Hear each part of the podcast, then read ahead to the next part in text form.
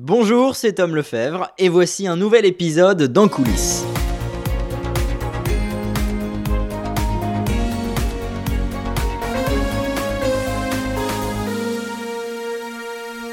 Dans quelques jours, quelques heures, toute notre attention sera rivée sur les États-Unis. C'est la 59e élection présidentielle, un scrutin un peu particulier cette année, marqué par la pandémie de Covid-19. On a assisté à une campagne électorale riche en événements, en rebondissement aussi. Alors qui de Joe Biden ou de Donald Trump deviendra pour les 4 années prochaines le président des États-Unis d'Amérique? L'Election Day, c'est dans la nuit du 3 au 4 novembre prochain. On se plonge aujourd'hui en coulisses de l'élection présidentielle américaine.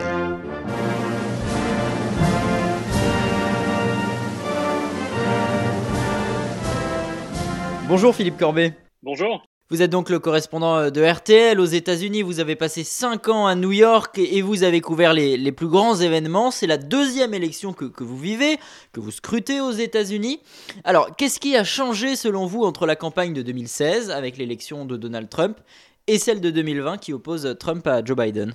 Euh, beaucoup de choses. On est dans une pandémie, euh, une crise économique. et je pense que l'une des choses, enfin, si on parle de la campagne, purement la, campagne, euh, au-delà des thèmes qui sont évoqués, euh, c'est qu'en 2016, Donald Trump était encore, euh, euh, disons, un personnage nouveau et, en politique, même si les Américains le connaissent depuis longtemps, même si il avait présenté une télé-réalité à grand succès, et c'était l'une des clés d'ailleurs de son d'arriver en politique. Tout ça, évidemment, euh, avait compté, mais, Donald Trump avait un côté euh, disruptif, comme le dit une revue conservatrice euh, très célèbre ici, c'était une sorte de droit d'honneur Donald Trump. C'était une manière pour plein de gens, et pas seulement à droite, pas seulement parmi les conservateurs, de dire le système, ce système ne nous plaît plus, la, croissance économique, moi je, n'en bénéficie pas suffisamment, je ne suis pas content de euh, euh, la mondialisation, je ne suis pas content de l'immigration, je ne suis pas content de,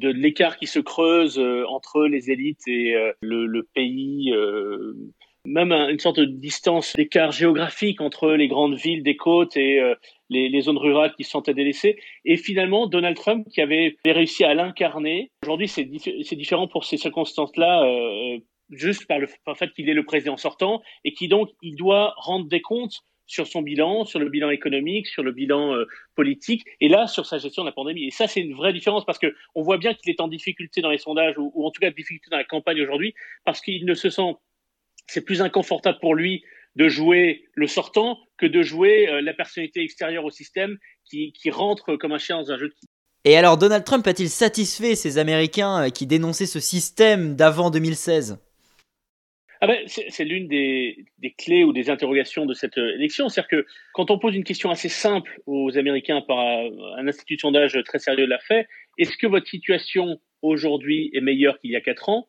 Une nette majorité des Américains, je crois que c'est autour de 55 ou 56%, disent oui, ma situation est meilleure qu'il y a quatre ans. C'est un très bon résultat. C'est plus haut que le résultat qu'avait obtenu euh, Obama ou Clinton avant leur réélection ou George Bush fils avant sa réélection. Donc c'est un très bon résultat pour un président sortant. C'est lié en grande partie à la situation économique américaine qui était euh, bonne avant euh, la pandémie. Alors Donald Trump n'était pas parti de zéro puisqu'il a hérité d'une situation, enfin d'un plein emploi et d'une croissance en hausse euh, lorsqu'il est arrivé au pouvoir. Obama a réussi à inverser la courbe du chômage après la crise financière et la courbe de la croissance dès 2009-2010. Donc finalement, Donald Trump a hérité d'une situation économique qui était bonne, mais il a réussi aussi à, remettre du charbon, si vous voulez, dans la machine, avec notamment une, vaste, un vaste plan de baisse d'impôts à la fin 2017 qui a beaucoup compté pour les Américains parce que ils ont, ils ont senti une nouvelle, ça a redonné un coup de fouet, si vous voulez, à l'économie. Et donc, la situation économique était plutôt bonne, en tout cas pour beaucoup d'Américains,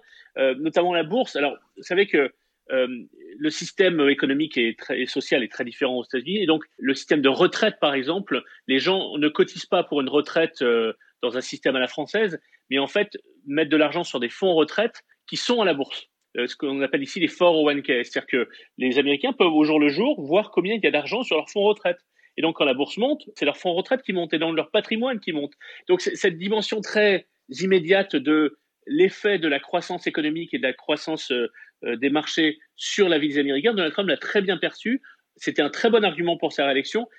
Il se trouve qu'il y a, donc il y a eu cette, cette pandémie. Donald Trump euh, malgré tout, euh, les Américains, même si la situation économique aujourd'hui est très bien plus mauvaise et il y a beaucoup de chômage, etc., mais beaucoup d'Américains n'accusent pas Donald Trump de la situation économique dans laquelle on est aujourd'hui à cause de la pandémie et se souviennent qu'il avait réussi à présider une économie euh, qui était qui était florissante. Et donc l'argument de Trump, qui à mon avis est le meilleur argument pour la réélection de Trump, et s'il est réélu, ce sera en grande partie grâce à ça, c'est l'idée de dire, écoutez, je suis comme comme j'étais le président d'une économie qui fonctionnait très bien, ça veut dire que je suis le mieux placé aujourd'hui pour reconstruire l'économie abîmée par la pandémie. Euh, quand on regarde les sondages sur thème après thème, est-ce que vous faites plus confiance à Biden ou à Trump? euh, C'est Trump qui, c'est Biden qui est en tête sur à peu près tous les, les sujets, y compris la sécurité, mais c'est Trump qui est en tête sur l'économie. Du coup, la question qui se pose, c'est est-ce que le sujet numéro un pour les Américains dans cette élection, c'est est-ce que c'est l'économie, comme c'est souvent dans une élection présidentielle, ou est-ce que c'est la pandémie? En tout cas, une conséquence de, la pandémie, et ça s'observe déjà, c'est le vote anticipé. Je, parle sous votre contrôle. Euh, il me semble qu'il y a déjà plus de 60 millions d'Américains qui ont voté, et notamment les jeunes. Je crois, je crois même que dans les derniers chiffres, j'ai pas regardé euh, attentivement ce matin, mais je crois qu'on est à plus de 70 millions. Enfin, c'est c'est énorme. Alors, c'est il y a, y a ça s'explique pour différentes euh, raisons. Il y a un, il y a évidemment une raison liée à la pandémie, c'est-à-dire que euh, beaucoup d'États ont assoupli les mesures de vote anticipé ou de vote par correspondance pour éviter que les bureaux de vote ne soient pris d'assaut le jour de l'élection. Il faut dire qu'ici, comme on vote pas seulement pour le président, mais on vote aussi pour son, pour le Congrès, enfin pour la Chambre des représentants, euh, pour euh, il y a un tiers des euh, sièges des sénateurs qui sont renouvelés. On vote pour le shérif, on vote pour le juge, on vote pour des référendums locaux. C'est très long de voter. Et donc en fait, il y a des longues queues devant les bureaux de vote. Donc tout ça, c'est compliqué. Et on voit aussi, il y a aussi l'effet peut-être de ce que disent les démocrates depuis des mois ou de la peur qu'ils ont réussi à instiller dans, dans l'électorat euh, anti-Trump. C'est-à-dire, euh, attention, le président va peut-être essayer de, de, de, contester les résultats.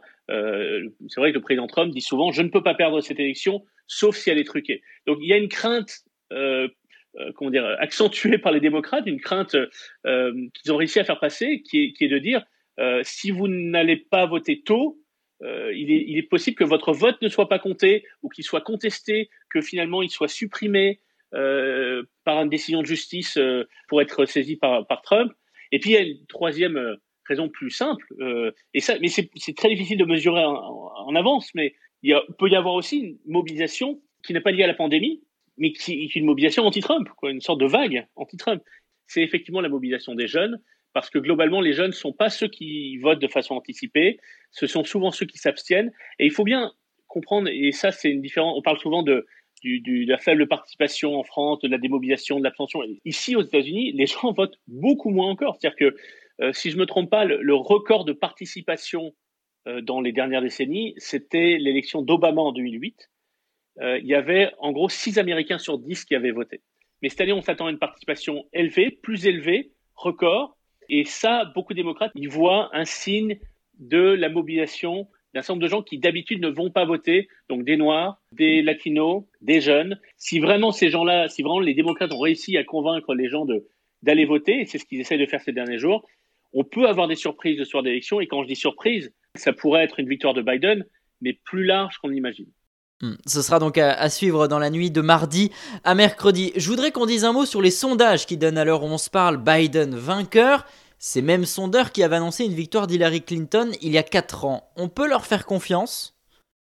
Alors, c'est compliqué les sondages ici parce que euh, le système électoral est compliqué. C'est-à-dire qu'il n'y a pas, comme en France, une seule élection euh, pour dire qui est le président. C'est-à-dire que ça se passe État par État, donc il y a 50 États, et chacun des États le candidat qui arrive en tête dans l'État arrive en tête des grands électeurs de l'État et donc obtient tous les grands électeurs de l'État. Et ensuite, ce sont les grands électeurs qui désigneront le président.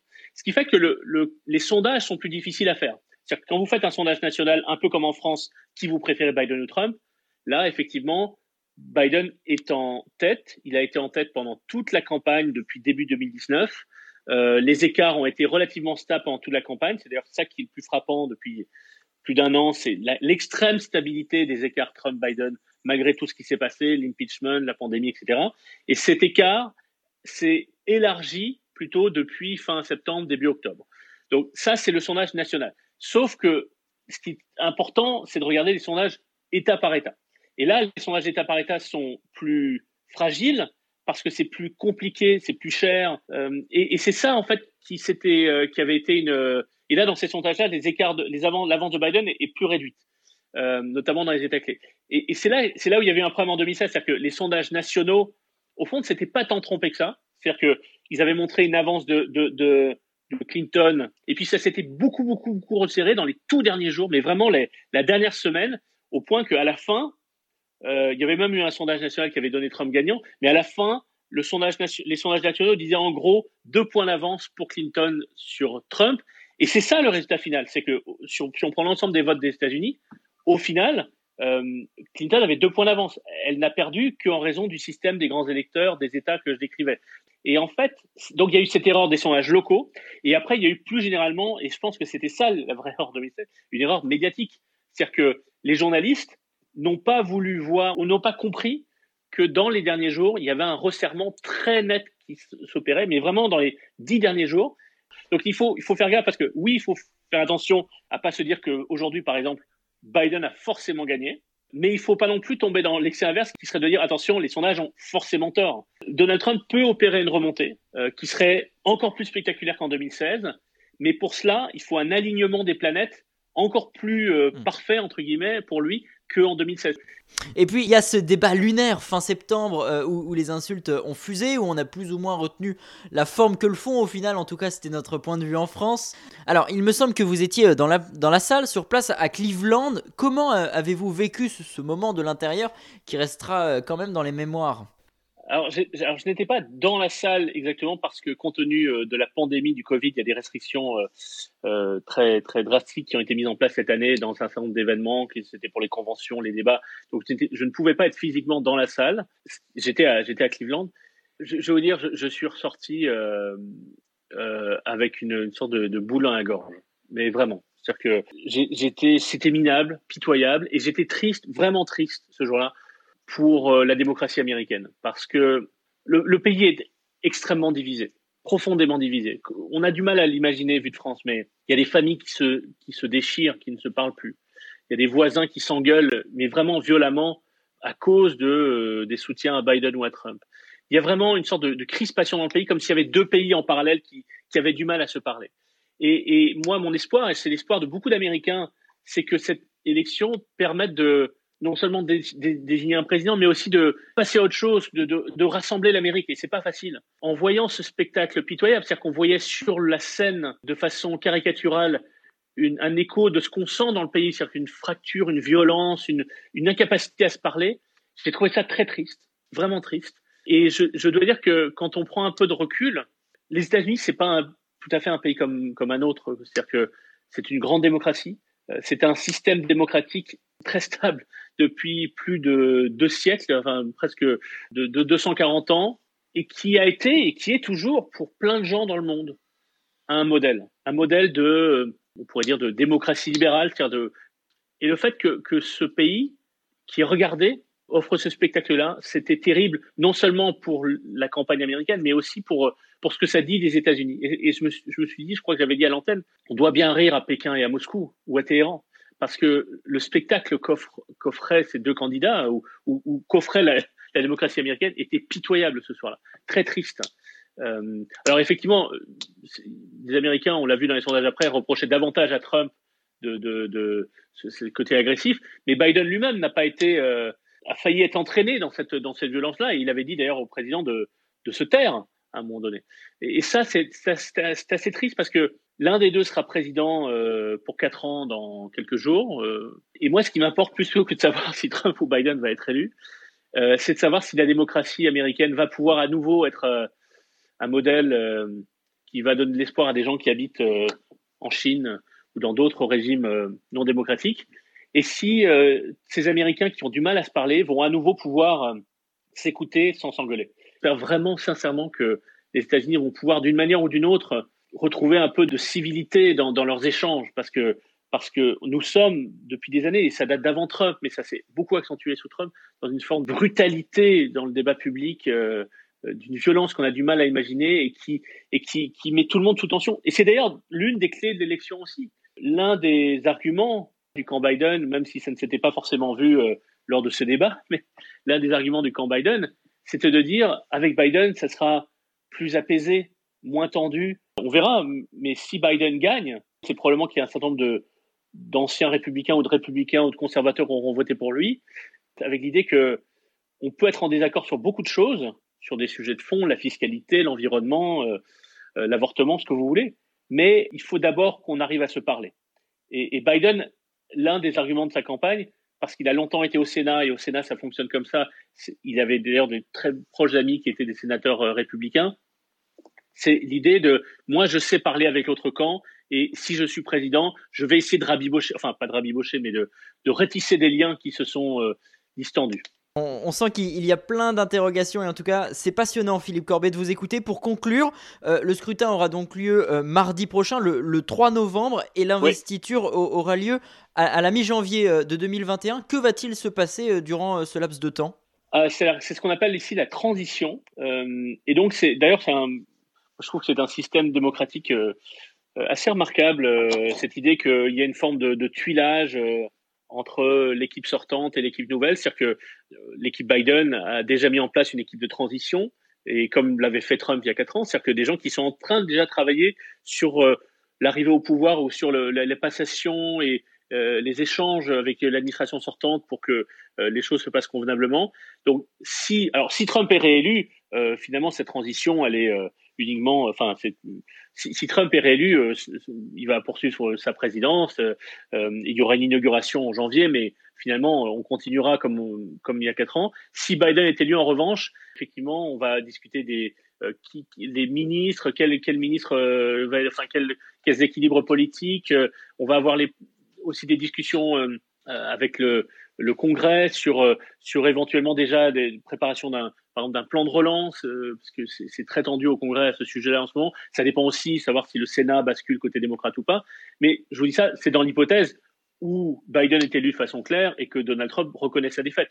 Si Biden est élu et que Trump ne reconnaît pas sa défaite, ou si les résultats sont trop serrés pour qu'on détermine euh, mardi prochain euh, qui est gagnant, euh, ça va être très compliqué parce que ça va se jouer État par État, où va y avoir des procédures, où euh, des, des batteries d'avocats dans chaque camp vont aller euh, dire euh, tel sac postal qui contenait des bulletins n'est pas valable, des, bulletins par correspondance n'est pas valable, donc on le supprime, ou tel tel bureau de vote il faut recompter, ou tel les machines à voter en, Floride n'ont pas fonctionné dans le côté de Broward County et celui de Miami. Donc tout ça, ça va être procédure en justice qui vont amener à des procédures d'appel. Ça peut finir devant les cours suprêmes des États, et même on peut imaginer, mais dans un scénario vraiment terrible, hein, que ça finisse euh, juge fédéral, cour fédérale d'appel, cour suprême et, et, vraiment dans le scénario catastrophe pour les démocrates, ce serait la cour suprême qui a désormais une nouvelle juge conservatrice qui pourrait donner hmm. la réélection à Donald Trump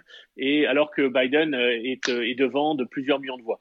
Bon, tout ça, ce sont des, scénar des scénarios ou des scénarios euh, qui, qui, qui, qui, font peur à beaucoup de démocrates.